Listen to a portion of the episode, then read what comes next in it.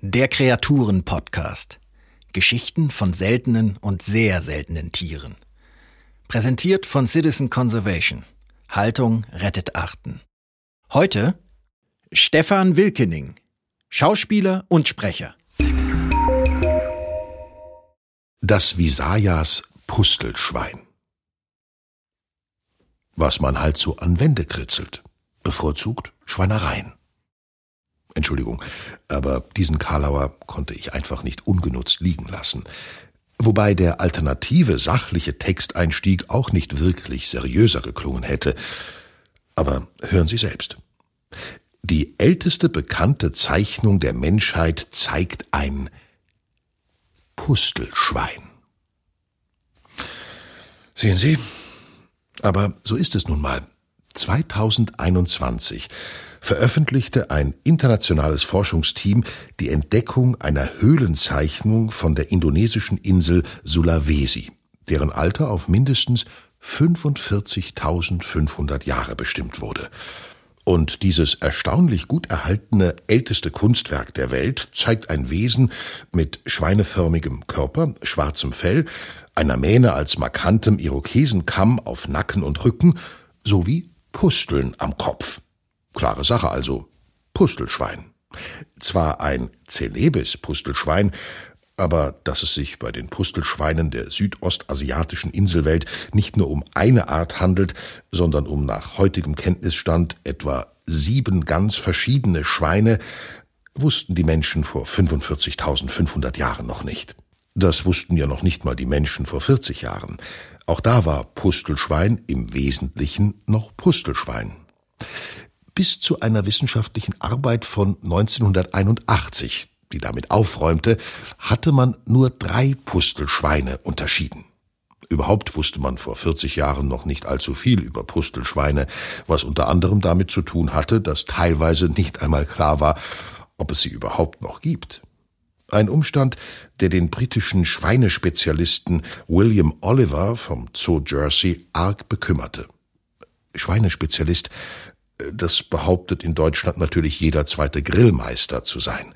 Aber Oliver war Vorsitzender der Wild Pigs Specialist Group der Weltnaturschutzunion IUCN, also sozusagen ein amtlich beglaubigter Schweinespezialist.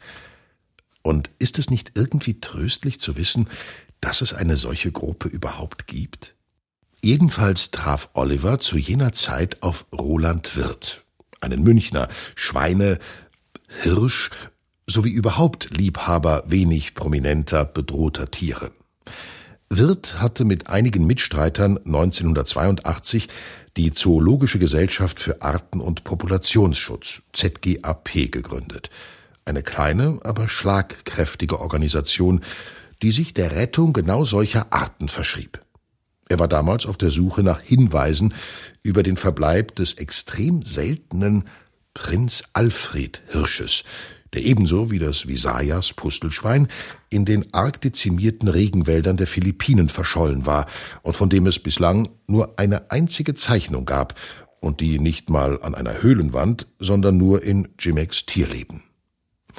Von manchen Zoologen wurden beide Arten in den 80ern bereits für ausgestorben erachtet. Man müsste mal hinfahren und gucken, dachten Wirt und Oliver sich, doch leider fehlte Geld. Da traf es sich gut, dass Roger Cox, ein recht wohlhabender junger Anthropologe, gerade auf der Kanalinsel Jersey weilte, standesgemäß zum Golfen. Doch eines Tages ging er zur Abwechslung auch mal in den Zoo, war von dessen Arbeit begeistert und kam mit Oliver ins Gespräch, der zufällig gerade Dienst hatte. Cox bot ihm an, nach dem Patten auf eigene Kosten irgendwo hinzureisen, wo er hilfreich sein könnte. Da hatte Oliver eine Idee. Er schickte den jungen Mann auf die Philippinen zur Suche nach den geheimnisumwitterten Tieren. Und Cox lieferte. Erst ein Foto vom Prinz Alfred Hirschen, dann eines von einem halben Visayas Pustelschwein. Halb deshalb, weil es ein Hybridschwein war, eben halb Haus, halb Pustelschwein.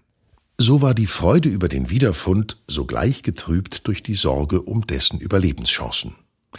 Denn nicht nur, dass der natürliche Lebensraum der Pustelschweine durch die rasante Abholzung der philippinischen Wälder immer rascher verloren ging, auch der Hunger der Filipinos auf Schweinefleisch verhieß nichts Gutes.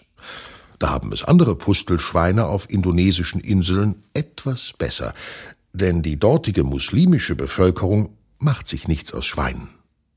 Aber die Philippinen sind katholisch, und der Katholik schätzt das Schwein mit dem Mähnenkamm, gern auch als Schweinekamm.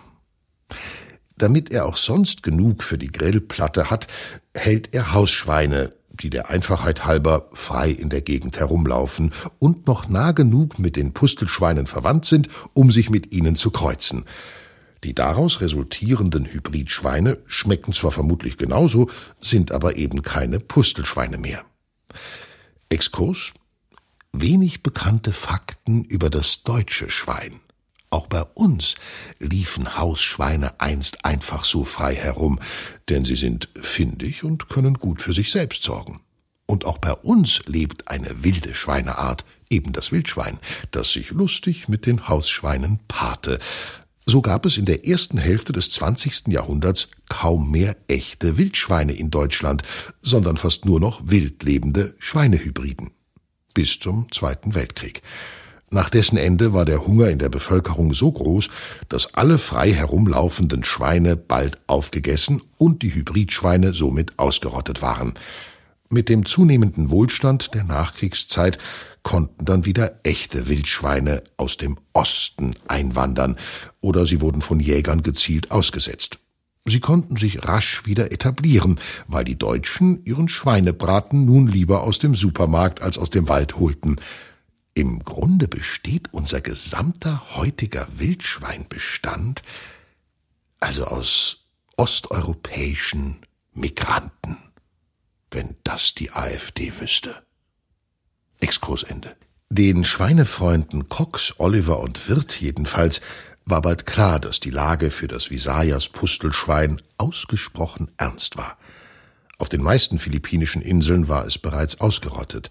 Im Wesentlichen hatte sich nur auf Panay und Negros ein winziger Restbestand gehalten, dessen Zahl sie nach ersten Erhebungen auf einen unteren dreistelligen Bereich schätzten, Tendenz fallend.